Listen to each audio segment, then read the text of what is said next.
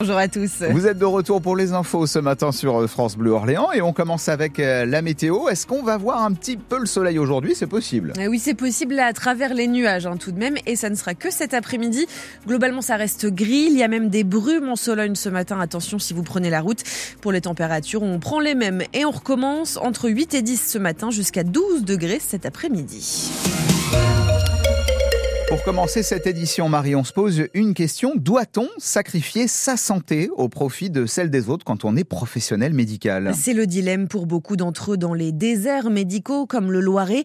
Et parfois, la charge de travail, la pression est trop lourde, alors ils n'ont pas d'autre choix que d'arrêter. C'est le cas d'Ambre Acoulon, dernière sage-femme libérale de Pithiviers. Après presque dix ans d'exercice, elle fermera son cabinet le 15 mars prochain. Parmi les raisons de sa fermeture, un isolement médical qui l'oblige à répondre à des demandes qui dépassent parfois ses compétences.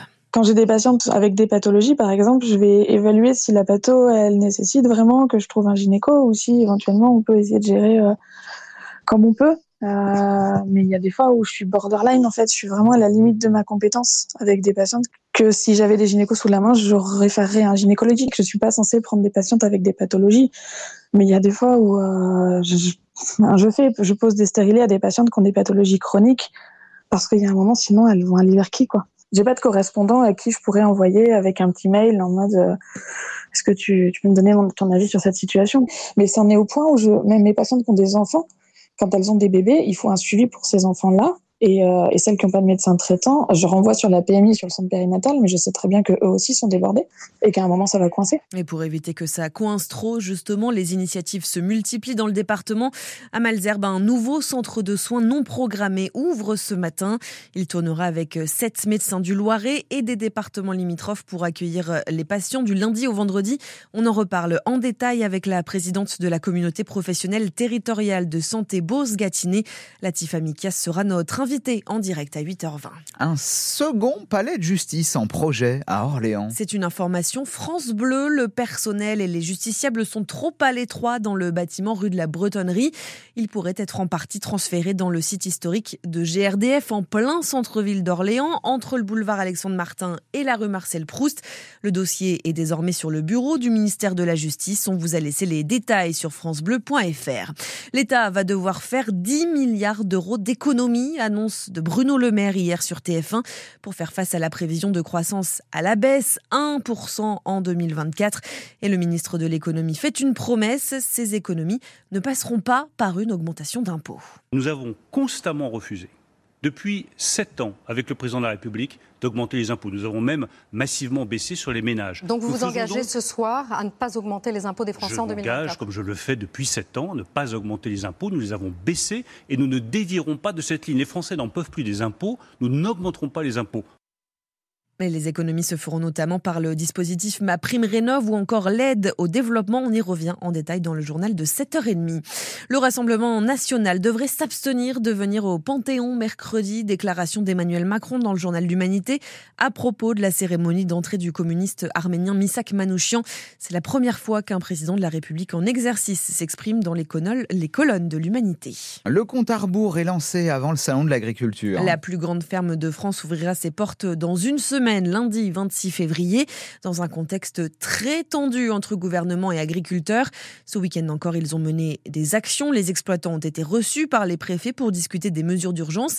Mais pour les syndicats, le compte n'y est pas. Amélie Rebière, la responsable nationale de la coordination rurale, appelle à la mise en place d'une année blanche. Nous demandons à la coordination rurale depuis un petit moment une table ronde nationale avec les banques pour mettre en place une année blanche. C'est-à-dire que ça permettrait aux éleveurs qui sont en grande difficulté de trésorerie de pouvoir avoir une trésorerie immédiate, leur donner un peu d'air pour payer leurs factures, en gros, et en sachant qu'on est quand même, euh, on compte à peu près 40% d'agriculteurs qui sont en très grande difficulté de trésorerie actuellement. Donc euh, ça, c'est une action tout à fait concrète qui est très facile à mettre en place. Et déjà, ce serait un premier pas du gouvernement pour nous dire on vous entend, on a compris vos revendications, on va tout mettre en place pour essayer de justement négocier avec les banques pour vous donner un peu d'air. Le gouvernement a les cartes en main pour sortir de la crise. Crise aussi à la SNCF. La grève de trois jours des contrôleurs se termine ce matin, mais une autre se profile déjà pour le week-end prochain, celle des écuyeurs. Cette fois, Sudrail a déposé un préavis de vendredi matin à samedi soir, pile au moment des premiers départs en vacances pour notre académie. Si vous êtes plus vélo que train, vous faites peut-être partie des près de 3000 cyclistes à emprunter le pont Georges V d'Orléans tous les jours. Et vous vous êtes peut-être déjà fait quelques frayeurs avec la piste très proche de la ligne de tram, une piste que la métropole est en train de sécuriser, Patricia Pourez. Oui, c'est même une demande de la préfecture du Loiret pour qu'une vraie délimitation soit mise en place entre la piste cyclable et les voies du tram. On a donc vu apparaître il y a quelques jours des plots blancs en plastique. Ce n'est pas très esthétique, mais c'est en attendant de trouver une solution pérenne, explique Christian Dumas, vice-président de la métropole, chargé du dossier. Il y a plein de choses qui peuvent exister. On peut imaginer des potelets, on peut imaginer des murets, on peut imaginer plein de choses.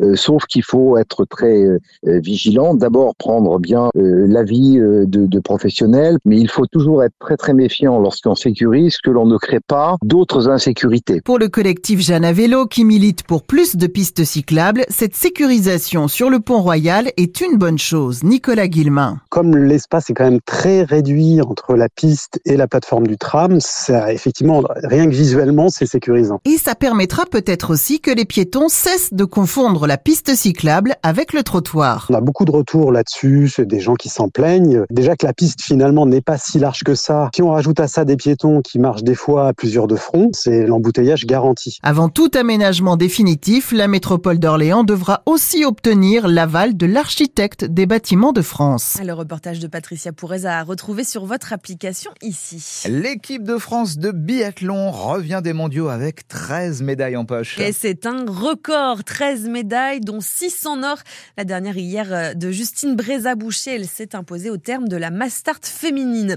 Le RCO toujours largement en tête de sa poule en rugby et en fédéral 1. Après sa victoire hier 38 à 14 face au Havre, les Orléanais sont désormais à 17 matchs sans défaite sur 18 depuis le début de la saison. Elles ont affronté des concurrents directs au maintien en D2. Les footballeuses de l'USO ont battu Albi 3-0 et remontent à la 7 place du classement ex justement avec Albi et avec 6 points d'avance sur Metz, premier relégable. En foot toujours mais en Ligue 1, Brest se réveille dauphin du PSG ce matin après sa victoire 1-0 face à Marseille. Et puis Anatomie d'une chute, prix du meilleur scénario original au BAFTA, l'équivalent des Césars britanniques. Le film français de Justine Trier, déjà récompensé par deux Golden Globes, est nommé cinq fois aux Oscars qui auront lieu le 11 mars prochain. Et on peut le revoir, hein, ce film. Il y a pas mal de salles de ciné qui le rejouent. oui, oui, oui, il est beaucoup passé et il passe encore, donc euh, à surveiller si on veut jeter un œil. Exemple dans nos ciné partenaires, les pâtés de Saran et d'Orléans. Merci Marie, à tout à l'heure. À tout à l'heure.